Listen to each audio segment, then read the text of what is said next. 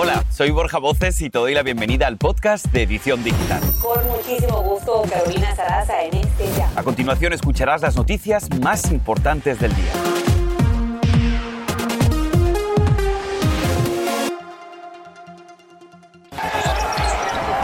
Su ego puede más que todo que la democracia de este país. Las fuertes palabras del presidente Biden a Donald Trump.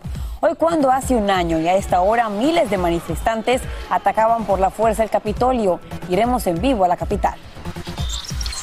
Y Filadelfia no se repone del dolor y con una sentida vigilia recuerdan a las personas que perdieron la vida en un incendio de un edificio de tres pisos que estalló en llamas. Estamos en vivo desde el lugar de la tragedia. Y arde la polémica, el Santo Padre le envía un mensaje a quienes tratan a sus perros y gatos como hijos. Les pide que tengan hijos de verdad. Así comenzamos.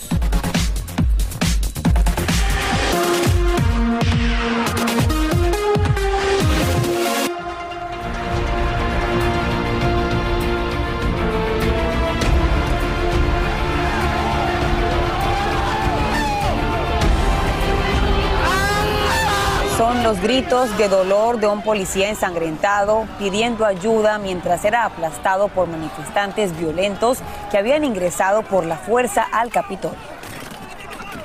Estas imágenes grabadas en la memoria de todos ocurrieron hace hoy un año y aún así siguen siendo una herida incurable, especialmente para la democracia de los Estados Unidos. Hola, ¿qué tal? Muy buenas tardes. Te damos la bienvenida a tu edición digital. Hoy es 6 de enero y nosotros somos Carolina Sarasa y yo, un servidor, Borja Voces. Gracias por acompañarnos. Y justamente así arrancamos, y es que hoy hace un año el país y el mundo estaba paralizado. Cientos de miles de manifestantes llenos de ira ingresaban por la fuerza y armados al Capitolio, donde el Senado ratificaba los votos del colegio electoral que le daban la victoria a Joe Biden. El ataque dejó cinco personas sin vida, más de 140 heridos y una marca en la historia del país. Para muchos es un antes y un después. Claudia Uceda está en Washington, D.C. con detalles de este aniversario. Claudia, te escuchamos. Hola, ¿qué tal? ¿Cómo estás, Carolina? Así es, este es un día muy triste para unos, pero también lo que estamos viendo es que es muy diferente a lo que ocurrió el año pasado. Hay mucha tranquilidad aquí. El año pasado, ya más o menos a estas alturas, ya estábamos viendo grupos de simpatizantes de Trump llegando, estando en cada rincón de esta ciudad. Estaban con sus banderas, mostrando su apoyo al expresidente y pues decían de que eh, eh, había habido un fraude, de que Trump habría ganado las elecciones. Lo que vemos ahora es un ambiente completamente distinto, hay silencio, se escucha una, una calma y pues tampoco hay mucha gente. Lo que estamos viendo son, por ejemplo, personas correr, hacer ejercicio, algunos están paseando a sus perros y por supuesto aquí en el Capitolio sí hay mucha prensa. Hoy eh, muchos de los legisladores, sobre todo los demócratas, van a, a recordar este día con un minuto de silencio también, contando las historias que pasaron. Cabe recalcar que la mayoría de los republicanos no están participando en los eventos conmemoratorios de lo que fue este día, donde cinco personas perdieron la vida y cabe recalcar que cuatro oficiales de la policía después se suicidaron. Y Claudia, me gustaría preguntarte, hace exactamente un año te veíamos justamente por televisión afuera de ese Capitolio cubriendo con tanta valentía lo que estaba ocurriendo, pero tú hablas en particular de una persona que te marcó. Tenemos en pantalla la fotografía de Howard, ese hombre que siempre tan amablemente te saludaba cuando ingresabas al Capitolio. ¿Qué te faltó decirle a Howard y qué te hubiera gustado decirle? Ahí está la fotografía de él. Bueno, me hubiera gustado decirle que lo que sea que estaba sintiendo, porque él desafortunadamente eh, se suicidó días después del asalto, que todo iba a estar bien, que lo que sea que estaba pasando en ese momento iba se va a mejorar, que todo eh, va a pasar, eh, darle un poco de, calma. Desafortunadamente yo no sabía, eh, hay muchas personas aquí que después del asalto tú veías las caras, sobre todo de los, de los, de los policías, que estaban tristes, que pues su moral estaba muy baja y pues para mí fue una sorpresa. Te cuento de Howard, ¿cómo lo recuerdo? Lo recuerdo como esa persona que cada vez que yo entraba aquí al Capitolio me daba la bienvenida en la puerta de uno de los edificios en el Senado, tenía una sonrisa, una sonrisa creo que buenísima y eh, muy linda, a pesar de que hay mucho estrés aquí, eh, él siempre tenía una sonrisa y todos realmente, no solamente soy yo, todos lo recuerdan a él con una gran sonrisa, pues este día es para muchos eh, difícil. Un día, por supuesto, muy duro de recordar, no solamente para vosotros que fuisteis testigos, sino también para todos los que lo vivimos aterrados, una imagen que sin duda nunca se nos olvidará. Muchísimas gracias, Claudia, por tu reporte. Y vamos a seguir hablando del tema porque el presidente Joe Biden ha responsabilizado al expresidente Trump de quien dijo que le importa más su ego golpeado que nuestra democracia. Si les parece, vamos a escuchar parte del discurso que el presidente Biden ofreció al país hace unas horas y que estuvo centrado en el rechazo a la violencia política. Un expresidente de los Estados Unidos de América. Ha creado y ha diseminado un torrente de mentiras sobre la elección del 2020 y lo ha hecho porque le da más valor al poder que al principio. Momentos antes escuchábamos a la vicepresidenta Kamala Harris, quien recuerda cómo ella y su personal escaparon de ese edificio y lo compara con lo ocurrido hace un año con los ataques de 9-11. Escuchémosla.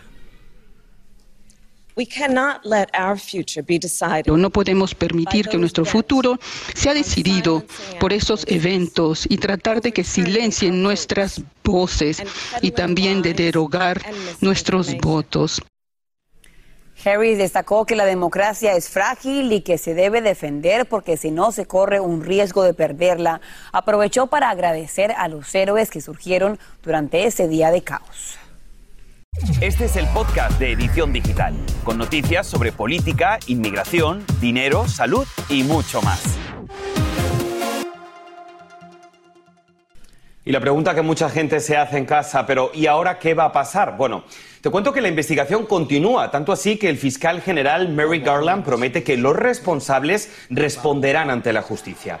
En reiteradas oportunidades, la comisión que fue asignada del Congreso para la investigación ha solicitado las comunicaciones que se generaron en la Casa Blanca durante el pasado 6 de enero.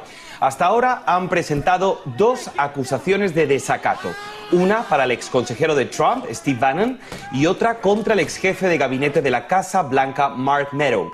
La gran pregunta que muchos se hacen es si el exmandatario Trump tendría algún tipo de responsabilidad después de saber que se limitó a ver el ataque por televisión desde una sala de la Casa Blanca. Ya ha pasado un año y hasta este momento un comité especial está investigando lo ocurrido. Hemos visto algunos arrestos, algunas acusaciones y hasta citaciones de políticos de alto perfil. Gran parte de los arrestos, más de 700, son hombres provenientes de Pensilvania, Texas y Florida. Cerca de 145 han aceptado los cargos que pesan en su contra. Se han dictado aproximadamente 70 sentencias y la mitad de ellos han terminado en prisión. Ahora hablamos de gente del común, maestros, bomberos, funcionarios electos, entre otros. 40 personas han sido acusadas de conspiración. Esta investigación obviamente continúa y ahora ese comité espera escuchar el testimonio de personas con información y con acceso directo a la Casa Blanca, como el presentador de Fox News, Sean Hannity. Pero, ¿cómo se desarrolló el asalto? Bueno, pues aquí te contamos la cronología con estas horas que fueron clave. A las 12 del mediodía, el entonces presidente Trump pide a sus seguidores marchar hacia el Capitolio, lugar donde se ratificaban los votos de la elección presidencial. Media hora más tarde, a la una y media, una turba de manifestantes atraviesa las barricadas policiales en los escalones del Capitolio. Pero poco después de las 2 pm, los manifestantes rompen ventanas y los agentes del servicio secreto sacan de allí al vicepresidente Pence. Poco antes de las 3 de la tarde, los alborotadores irrumpen en el Senado, se suben al podio y se toman fotografías. A las 3 y 11 minutos de la tarde, un oficial de policía del Capitolio dispara a Ashley Barbate mientras intentaba atravesar las puertas. Y ese día dentro de ese edificio habían empleados, guardias y congresistas, muchos de ellos escondidos, llenos de miedo y algunos hasta llamando a su familia para despedirse ante el caos que ocurría solamente a pies de distancia fuera de esa puerta. Uno de ellos, el congresista Chuy García, y hablé con él y aquí lo que nos contó. Escuchémoslo. Es increíble que ha pasado ya un año desde el ataque al Capitolio Usted lo vivió en carne propia. ¿Qué pasa por su mente como ser humano después de ver las imágenes y saber que usted estuvo ahí hace un año? Bueno, al marcar uh, este sombrío uh, aniversario, creo que es uh, sumamente importante que hagamos eh, responsables a los insurrectos y a los eh, políticos que los alentaron eh, por atacar a nuestra democracia. Esta fue el peor atentado eh, en contra de nuestro sistema democrático y legal. ¿Qué mensaje le mandaría usted, congresista, al expresidente Donald Trump, quien dice que esto no fue su culpa, que tenía una conferencia de prensa pautada para esta fecha, pero de hecho la deja a un lado porque no quiere conmemorar lo que ocurrió? Todos eh, hemos visto los eh, videos eh, del presidente cuando él exhortó a sus seguidores eh, viajar a Washington. Eh, fue un esfuerzo coordinado y consecuentemente por eso se perdieron vidas y se traumatizaron tantas personas y se manchó la imagen de la democracia más importante en todo el mundo, la de nuestro país. ¿Qué pasó por su mente cuando se daba cuenta que a solamente unos pies de distancia había gente que estaba armada y cuya meta pues era atacarlos a ustedes? Yo nunca me imaginé que viviría este tipo de realidad a este momento eh, tan amenazante y tan trágico uh, en toda mi vida. El 32% de la gente dice que a veces la violencia contra el gobierno es justificada. ¿Usted qué mensaje les manda? Es muy importante que tengamos bases eh, de verdad, eh, bases factibles y no dejarnos llevar uh, por narrativas falsas que cuentan una mentira, que la repiten y que la van perpetuando. Tenemos la responsabilidad de buscar nuevas formas de fortalecer nuestra democracia. Esta tragedia nos puede fortalecer si es que tomamos el tiempo de aprender de ella. Me encanta el mensaje positivo con el cual usted termina después de un año de reflexión congresista y también agradecemos porque está aquí hoy con la edición digital hablándonos de algo tan difícil como usted bien dice que marcó la historia y la democracia del país. Gracias, congresista, por su tiempo. Muy buenas. Excelente entrevista, sin duda. Y hoy déjenme les cuento que el equipo de Noticias Univisión ha preparado un programa especial de nombre Asalto al Capitolio comenzando a las 7 de la tarde, 6 en el centro, por supuesto, por su cadena Univisión y también en Prende TV en Noticias Univisión 24-7. Ahí estaremos conectadísimos. Hay que verlo y más adelante aquí en su edición digital, un árbol de Navidad prendido. Todo indica que pudo haber sido el detonante del peor incendio que se reporta en Filadelfia, donde al menos ocho niños murieron calcinados. Iremos en vivo. Y el Papa Francisco enciende la polémica en redes sociales. Te diremos lo que dijo que tiene muy molestos, especialmente a los amantes de las mascotas que prefieren o que quieren a sus perros y gatos como auténticos hijos. La polémica y mucho más después de la pausa. Y ahora regresamos con el podcast de Edición Digital con las principales noticias del día.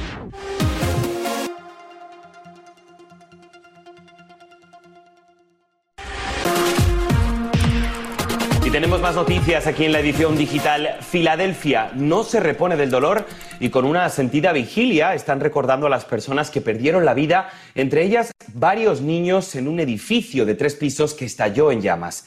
Peggy Carranza se encuentra en el lugar con lo último de esta tragedia, que por cierto los bomberos han descrito como uno de los peores incendios en la historia de esa ciudad en Pensilvania. Peggy, muy buenas tardes. Adelante, cuéntanos. Hola, ¿qué tal? Buenas tardes. Así es, poco a poco se van conociendo más detalles de las víctimas de esta tragedia. Según familiares, entre los fallecidos habría tres hermanas y sus hijos. Por otro lado, déjenme mostrarles cómo las autoridades continúan investigando en la causa del incendio. De hecho, pueden ver que la calle sigue cerrada. Además, vecinos han levantado lo que es un pequeño memorial con flores, así como velas y globos en honor a estos pequeños. Como saben, esta ha sido una tragedia que ha sido llamada el incendio, el peor en la historia más reciente de aquí de Filadelfia. La información que tenemos por ahora es que 26 personas se encontraban en esta casa duplex, ocho de ellas pudieron salir con vida. Los detectores de humo no funcionaron, pero según la autoridad de vivienda pública, habían hecho una inspección precisamente el año pasado, en mayo de 2021. Así que esa es la información que yo tengo por ahora. Regreso con ustedes. Gracias, Peggy. Cada año en Estados Unidos aproximadamente 2.000 personas pierden la vida durante incendios residenciales como ese en Filadelfia. Según investigaciones, como decía Peggy, en ese edificio había cuatro detectores de humo de incendio. Sin embargo, no estaban funcionando. Y a raíz de este terrible incidente, aquí en la edición digital, te contamos qué hacer, Andrea, para asegurarnos que el de nuestra casa funcione debidamente. Andrea, y es que según dicen autoridades, podría reducir a casi la mitad el riesgo de muerte. Adelante. Así es, esta información es muy importante, Caro, y existen diferentes tipos de sistemas para la detección de incendios. Los convencionales, por ejemplo, no tienen capacidad de detección. Estas alarmas tienen palancas de tracción manual y una persona debe descubrir el incendio para poder encender la alarma. Este escenario provoca un retraso significativo que en algunos casos puede significar la diferencia entre la vida y la muerte. Los sistemas de detección de incendios modernos, en cambio, son más efectivos porque están integrados con alarmas que le permiten a los habitantes enterarse de que hay una emergencia por incendio. Estos también envían una señal a una estación de monitoreo central y al departamento de bomberos local. Pero independientemente del sistema de detección de incendios que tengas en tu casa, es importante tener en cuenta que estos sistemas necesitan inspección, cuidado y mantenimiento regular. Además, muy importante conocer los requisitos de tu gobierno local y asegurarte de cumplirlos a cabalidad. Borja y los expertos dicen que son dos minutos el tiempo máximo que tiene una persona para salir de un incendio en el hogar. Algo alarmante, Andrea. Te agradecemos por estar aquí en la edición digital con excelentes recomendaciones, porque tanta gente en casa, Borja, tiene ese tipo de detectores y ni siquiera saben si funcionan o no. Muchísimas gracias.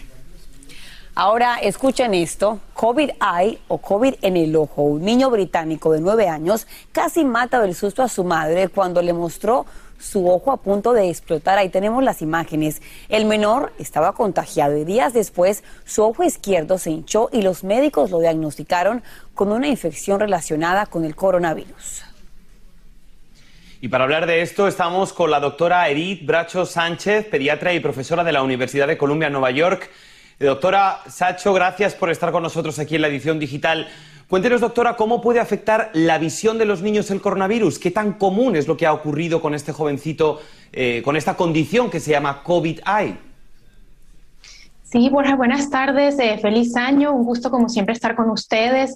Te comento que esto puede pasar después de una infección con COVID, pero también puede pasar después de una infección con otros virus. Estamos hablando de lo que se conoce como celulitis de la órbita del ojo y es una infección realmente causada por bacterias después de que hemos tenido, imagínate, esa congestión, ese moco, ¿verdad?, que queda en estas áreas, los senos paranasales por muchos días, nos predispone para que las bacterias invadan y causen este tipo de infección.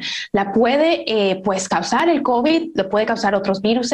Como siempre, Borja, yo creo que lo más importante es la prevención si queremos prevenir este tipo de complicaciones. Doctora, con tantos menores y adultos contagiados con COVID, cuéntenos su recomendación como pediatra con el tema del aislamiento. Se dice ahora que cinco días, pero ¿no considera usted que es muy poquito tiempo, considerando, por ejemplo, que la mamá de positiva al coronavirus tiene a su hijo recién nacido? ¿Debería a solamente cinco días olvidarse que tuvo el virus y tener contacto directo con su bebé? Ay, Carolina, este tema yo creo que pica y se extiende, ¿no? En el sentido de que estamos aprendiendo cada día más. Y yo creo que yo estoy en el, en el partido de sí debemos buscar pruebas para salir del aislamiento. Lastimosamente los CDC dijeron cinco días y ya. Yo soy de, de decir vamos a hacer cinco días. Sí tenemos pruebas negativas para salir de ese aislamiento. El tema de las madres y los bebés recién nacidos es un poco delicado. Eh, yo creo que la mamá puede pasar anticuerpos sumamente importantes a un bebé recién nacido si está lactando y la madre se ha contagiado de COVID-19. No queremos que pase de esta forma, Carolina, por eso es tan importante que las madres embarazadas y las madres que están lactando, como estamos tú y yo, Carolina, se vacunen contra el COVID-19 hoy mismo y hablen con su pediatra y con su médico obstetra o gineco obstetra para ver cómo manejar el tema de si se han infectado o no. Y también está el uso de la máscara, doctora. Muchísimas, muchísimas gracias. Claro que sí. Pues bien, vamos a seguir con más aquí en tu edición digital. Muy interesante la conversación, Carolina, con la doctora. Y te cuento que el Papa Francisco enciende la polémica en las redes y es que el sumo pontífice critica a las parejas que hoy prefieren tener una mascota en lugar de hijos que para él son el centro del hogar. El líder católico asegura que negar la paternidad nos quita humanidad, algo que considera es vital en estos momentos cruciales. Justamente sobre esta polémica, hoy te preguntamos a ti que estás viendo la edición digital en redes sociales. ¿Crees que las personas prefieren tener mascotas antes de tener hijos? Aquí la respuesta de algunos de nuestros televidentes. Nena Zúñiga dice lo siguiente, pues que cada quien haga lo que quiera. Una mascota no se compara con un niño. Carmen Pedraza comenta, sí, en estos tiempos ya no más niños. Y Nani Melidesi dice que cada quien decide qué hacer y qué tener, y lo que Dios te dé. Yo tengo perros y quiero hijos, pero no puedo. Así que nada, es como deseas siempre. Sin duda es un tema muy polémico del que nos gustaría, por supuesto, conocer vuestra opinión. Así que pueden hacerlo a través de las redes de la edición digital. Ahora, Borja, los más de 600 millones del premio gordo de Powerball ya tienen dueños. Pero no te deprimas, hay otros ganadores en varios estados. Aquí tenemos los números para que revises tus boletos. Este es el podcast de Edición Digital, con noticias sobre política, inmigración, dinero, salud y mucho más. Y ahora mucha atención ahora para todas las mujeres que estén viendo la edición digital, que estén solteras y que quieran casarse, porque quizá Mohamed Malik, de 29 años, podría ser tu media naranja. Resulta que en su desespero por encontrar una esposa amorosa, ha recurrido a poner, miren, anuncios en vallas publicitarias con sus fotos. También creó una página web para que sus candidatas se presenten. Habrá que ver qué ofrece, ¿no? Y hay varias chicas que se están ofreciendo para casarse con ese hombre que aparece por todas partes en esos espectaculares. Pero hablemos de la suerte y es que los más de 600 millones de dólares que tenía ese Powerball ya tienen dueños. Los boletos fueron vendidos en Sacramento, California y en Wisconsin. Es el séptimo premio más grande en la historia del Powerball. Ahí tienen en pantalla los números por si acaso en casita ustedes quieren revisar a ver si ganaron por lo menos cinco dolaritos. Borja, no ganamos, pero tenemos salud, ¿no? Eso es, eso, es lo más importante. Y por cierto, feliz Día de Reyes para todas las personas que nos ven. Mañana, nos encontramos. Gracias. Y así termina el episodio de hoy del podcast de Edición Digital. Síguenos en las redes sociales de Noticiero Univisión Edición Digital y déjanos tus comentarios. Como siempre, muchas gracias por escucharnos.